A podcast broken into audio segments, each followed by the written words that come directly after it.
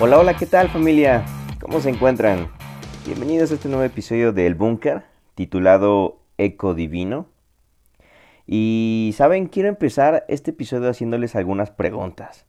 A propósito de estas fechas que, vienen, que estamos, pues bueno, a, inicios casi ya mediados de diciembre, eh, quiero hacerles algunas preguntas interesantes.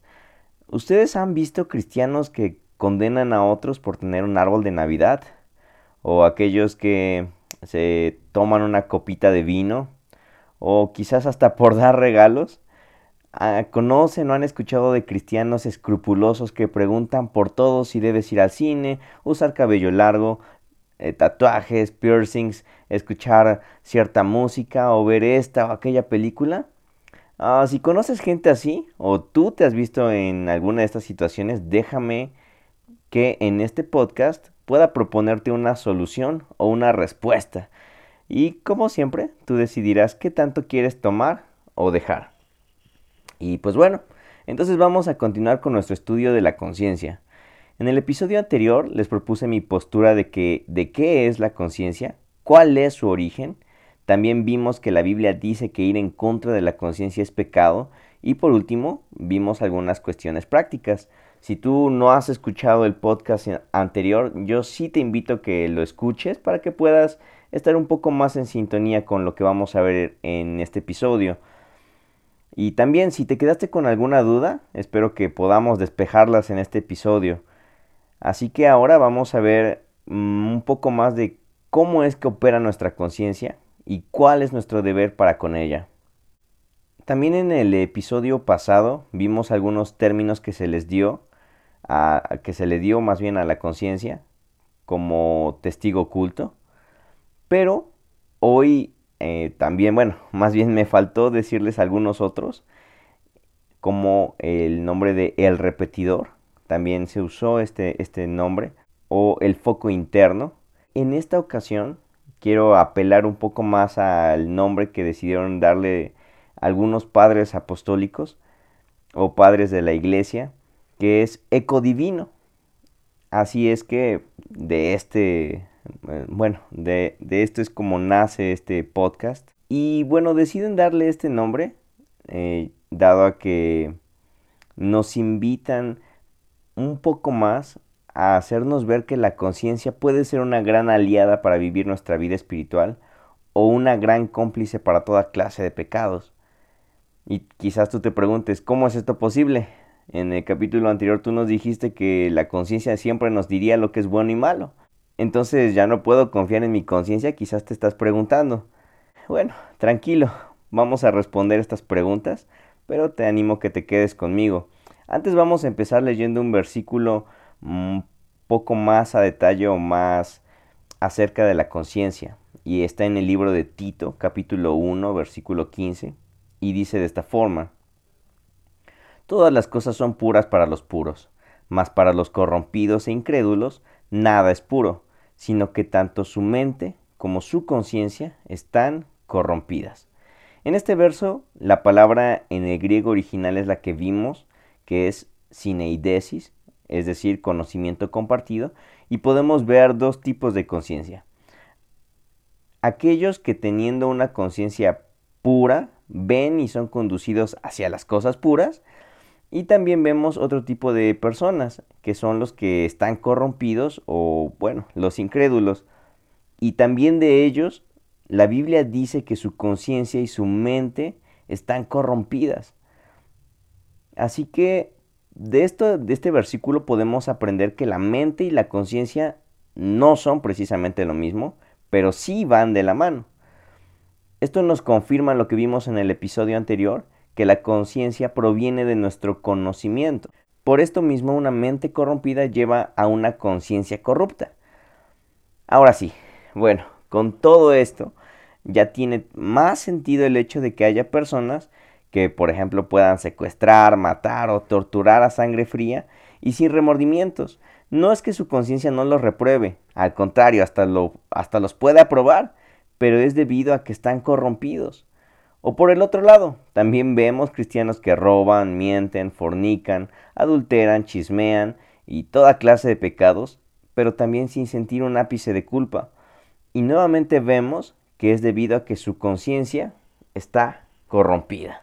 Esto también nos va a llevar a cuestionarnos lo siguiente. ¿Cuál es el parámetro que determina que una conciencia esté corrompida o que sea llamada pura? Tendría que haber, tendríamos más bien que saber entonces cuál es el estándar de moralidad.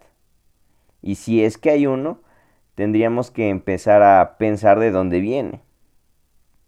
Por ejemplo, podríamos pensar que viene de las leyes políticas de cada país o quizás de leyes morales internas. Si nos basamos en la primera opción, que serían las leyes eh, políticas de cada país, eh, nos llevaría a otra pregunta. ¿Esas leyes de dónde fueron sacadas? Y, la respuesta nos llevaría a la misma pregunta una y otra vez, así hasta que prácticamente terminemos concluyendo que tienen que venir de alguien más o de algo más. Y nosotros creemos que vienen de Dios, que vienen de sus mismos atributos. La segunda opción, la de la ley moral interna, nos lleva más o menos a un razonamiento muy parecido, que sería ¿quién colocó esas leyes? ¿Quién colocó esos parámetros en nosotros? ¿De dónde provienen? ¿Por qué es que se parecen tantos o son casi iguales a los de cualquier otra cultura, cualquier otro país o cualquier región a lo largo de toda la historia? Entonces, eh, no nos deja mucho hacia dónde ir. Esta misma línea de pensamiento nos lleva, o al menos a mí me lleva a la conclusión, de que existe un estándar, una ley una regla y tiene que venir de Dios. ¿A poco no está bien interesante esto?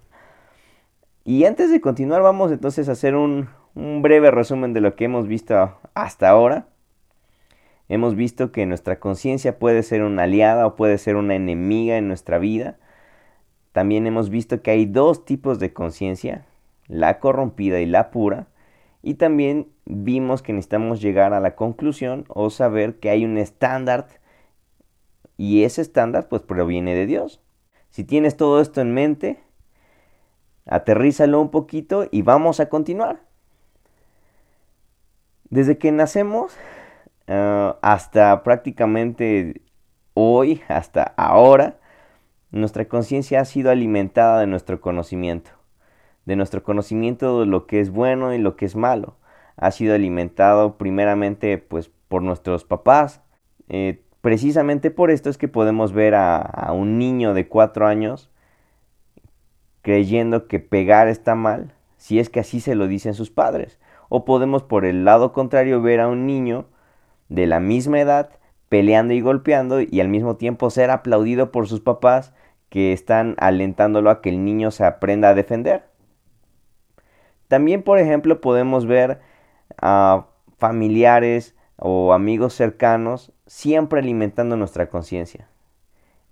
Pero yo me atrevería a decir que muy por encima de, estos, eh, de estas influencias están los medios de comunicación. Está lo que está en la televisión, está ah, las noticias, y de hecho es debido a esto, a que pasan más tiempo con nosotros desde que somos niños. Y vemos, por ejemplo, niños de 7 u 8 años que están secuestrando o jugando al secuestro o que están matando a su amiguita de la misma edad por haber visto pues películas o series o por haber escuchado canciones en donde ese tipo de comportamiento es la norma. También vemos a infantes o jóvenes guerrilleros enseñados a matar por su nación o religión si es necesario, y para ellos eso es lo normal, para ellos eso está bien. Somos influenciados, nuestra conciencia es influenciada por todo lo que nos rodea. Llévatelo bien claro hoy. Nuestra mente hasta el día de hoy siempre ha sido alimentada por el conocimiento del bien y del mal, y es en base a este conjunto de conocimiento que nuestra conciencia nos dice hoy en día, no importando la edad que tengas, lo que es bueno y lo que es malo. Pero aclaremos, bueno y malo, pues según lo que se nos haya enseñado. no precisamente bueno y malo según los estándares divinos. Con esta gimnasia mental eh, podemos llevarlo a cualquier detalle, a los más pequeños y hasta las implicaciones más grandes. Pequeños, por ejemplo, como una, como una conciencia paranoica de que todo es malo, por ejemplo, bailar en un vals en una fiesta, por ejemplo, la música, comer ciertos alimentos, maquillarte de esta u otra forma, sentarte a comer con familiares que se están emborrachando, o por ejemplo ver un partido de fútbol, beber vino, ponerte un tatuaje, poner un pino de Navidad. En fin, este tipo de dudas y son muy comunes entre pues nosotros los creyentes de todo el tiempo. Pero también estas dudas por lo regular nosotros mismos o nuestra, nuestro entorno nos las responde con los diferentes dogmas, con las diferentes denominaciones a las que tú pertenezcas y con las que principalmente pues fuimos instruidos. También en el otro extremo están aquellas conciencias mal instruidas que pueden ignorar cualquier cosa sin ser alertados, como por ejemplo pues pornografía, una mirada desviada a una mujer en la calle, mentiras, chismes, beber litros y litros de alcohol hasta perder el juicio, gastando todo el dinero y dejando sin comer a su familia, todo esto es producto de una conciencia dañada. Por ejemplo, también vemos hombres violando niños o hasta dictadores haciendo genocidios por la disque purificación de una raza. Y todos excusados por sus conciencias. En ambos casos, vimos conciencias enfermas o podemos ver conciencias enfermas. Y nuestro deber como creyentes es precisamente instruir nuestra conciencia. Y para esto me gustaría leerte un verso que está en Hebreos capítulo 9 versículo 14. Y dice así, ¿cuánto más la sangre de Cristo, el cual por el Espíritu Eterno se ofreció a sí mismo sin mancha a Dios. Purificará vuestra conciencia de obras muertas para servir al Dios vivo. Una vez más, y como siempre, lo único que necesitamos es correr a Cristo. Pedirle que limpie nuestra conciencia. Y seguramente Él lo hará por medio del conocimiento de su palabra. A fin de que nuestra conciencia llegue a ser ese eco divino. Ese eco divino de la voz de Dios. Y bueno, para estar terminando, me gustaría que pudiéramos recordar la historia de aquel Lutero que al darse cuenta de malas prácticas que había en la iglesia romana en aquellos tiempos, él expuso sus 95 tesis en contra, y como consecuencia fue citado a comparecer ante la dieta de los príncipes y demás influyentes en Worms, Alemania. Fue citado para que él se retractara y para que en medio de sus acusaciones luego, aún sabiendo que su vida estaba en juego y sabiendo las torturas de algunos prereformadores como John Hus, eh, Lutero se mantuvo firme. Y me gustaría leerles parte de su discurso en aquel concilio. Dice así, a menos que no esté convencido mediante el testimonio de las escrituras o por razones evidentes, ya que no confío en el Papa, ni en su concilio, debido a que ellos han errado continuamente y se han contradicho, yo me mantengo firme en las escrituras a las que he adoptado como mi guía. Mi conciencia es prisionera de la palabra de Dios y no puedo ni quiero revocar nada reconociendo que no es seguro o correcto actuar en contra de la conciencia. Que Dios me ayude. Amén. ¿A poco no está increíble esto? Podemos rescatar tantas cosas de aquí, pero vamos a ver un poco más a detalle su seguridad en cuanto a obedecer su conciencia, lo que su conciencia le dictaba, y que él creía que eso era lo correcto. Estuvo dispuesta a dar su vida por obedecer su conciencia. Pero ¿qué es lo que le daba esta seguridad de que esto era lo correcto?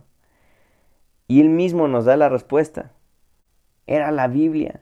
La Biblia misma es lo que lo hacía sentir seguro de que él no tenía que retractarse.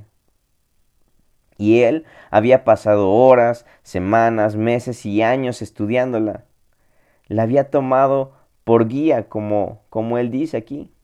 Por lo tanto, su conciencia se había vuelto un eco divino. Un eco divino de las escrituras. Un eco divino de la voz de Dios.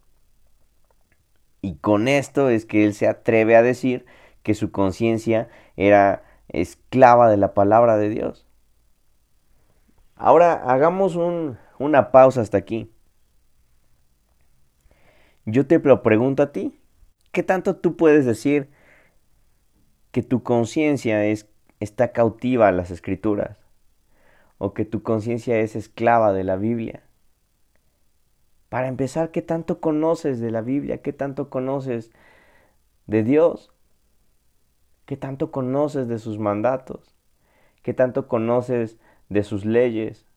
De lo que Él aprueba y de lo que Él reprueba. Algo muy parecido le pasó a Pablo en Hechos 23. Pues él estando acusado también delante de un concilio, él apela a su testigo oculto y él dice, con toda buena conciencia he vivido delante de Dios hasta hoy. ¿Te puedes imaginar esto? ¿A poco no está increíble? Estas historias están, bueno, a mí me vuelan la cabeza con la seguridad con la que ellos hablan, que obviamente sabemos que viene del Espíritu Santo, pero también de una conciencia tranquila y bien fundamentada. Pero que no se quede solo en eso, en buenas historias, sino hay que aprender de ellos. Por eso otra vez te pregunto, ¿cómo estás alimentando tu conciencia? ¿De qué la estás alimentando? ¿Estás alimentando tu conciencia a lo mejor de música que hoy en día dice que la mujer es casi casi un animal y que así debe de ser tratada? ¿O también la cultura eh, un poco del otro lado que dice que los hombres no sirven para nada y que los hombres son como ratas y así deberían de ser tratados. O a lo mejor por series o por películas que tú ves, matar, eh, ver sangre, ver asesinatos, es lo normal. Mentir es lo normal. ¿De qué estás alimentando tu conciencia? ¿Qué tan pura es tu conciencia?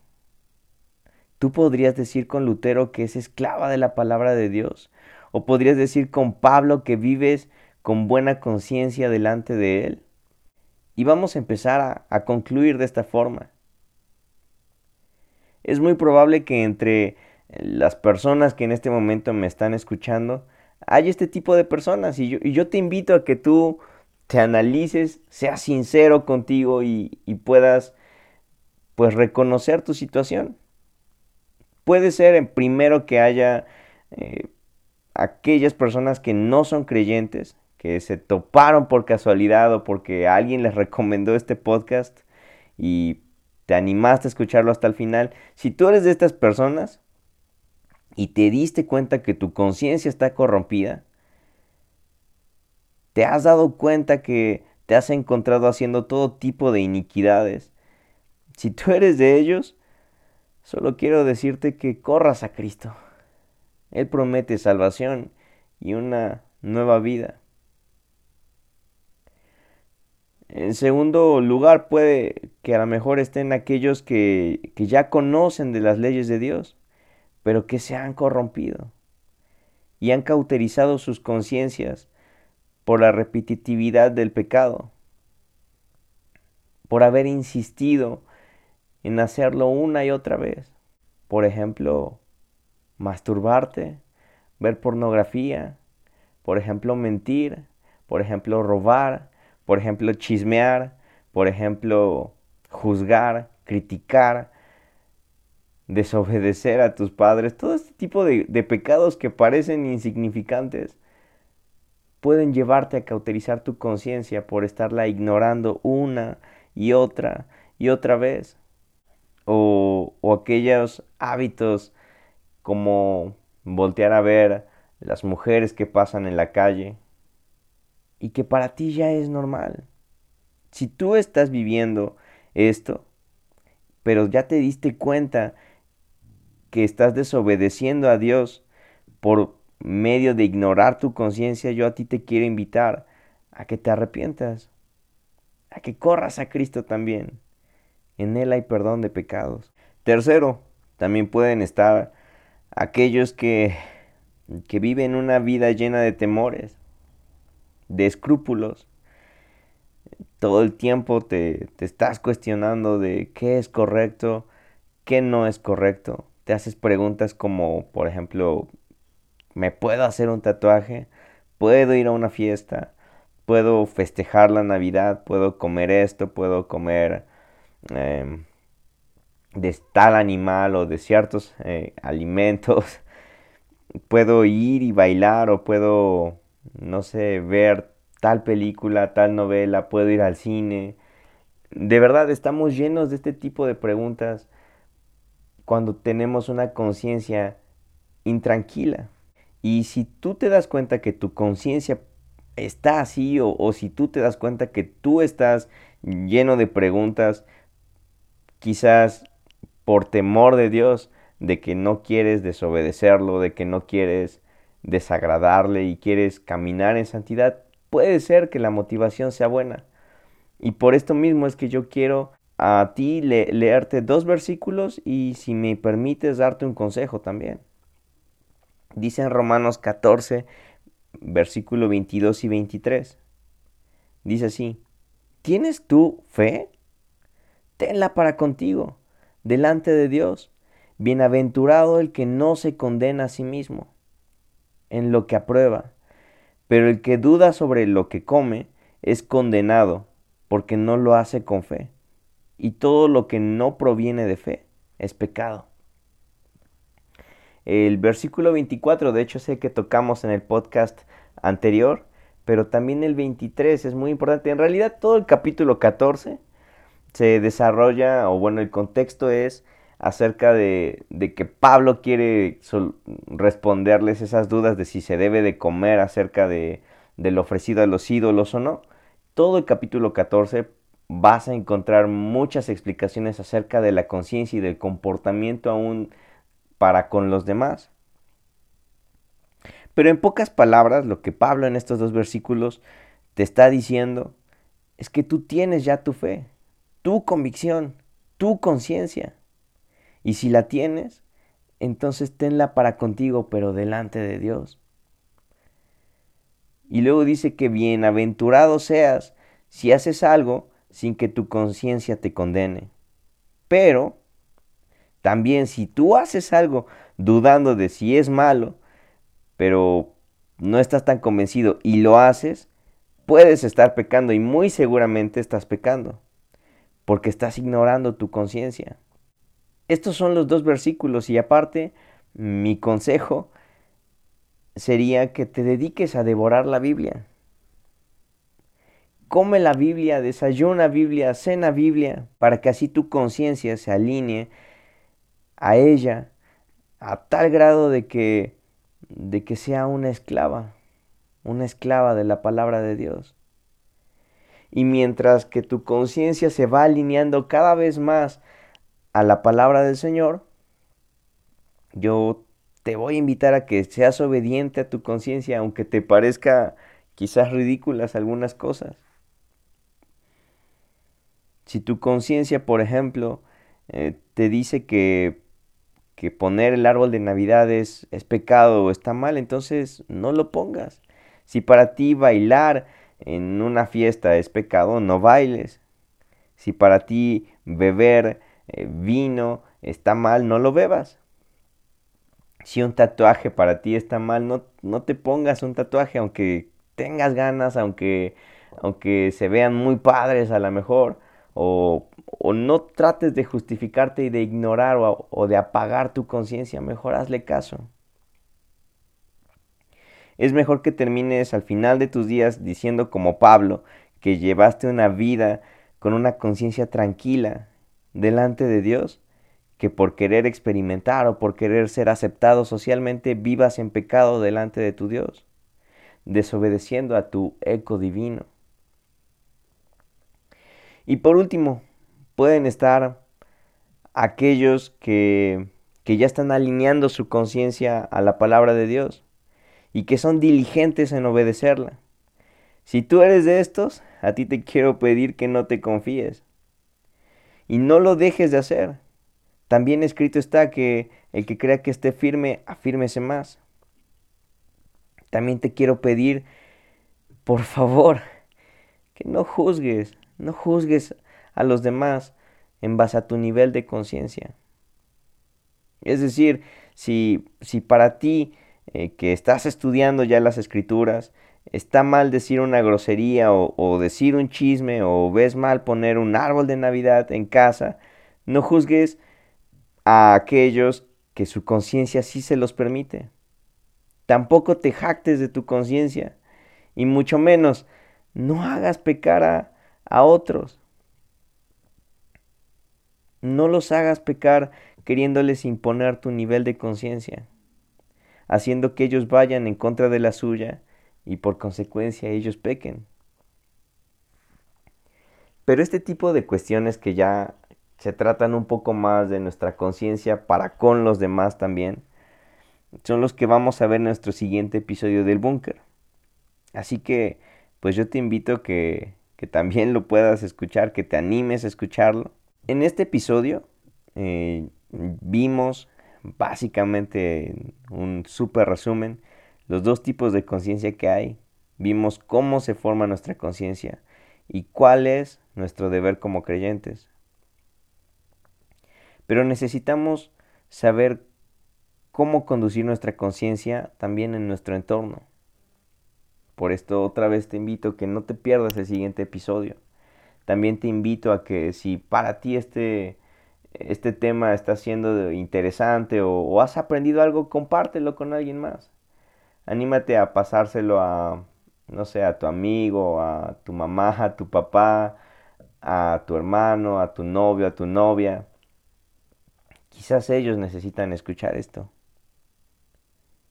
Y pues bueno, eso es todo. Gracias, gracias por escucharme nuevamente. Dios con ustedes.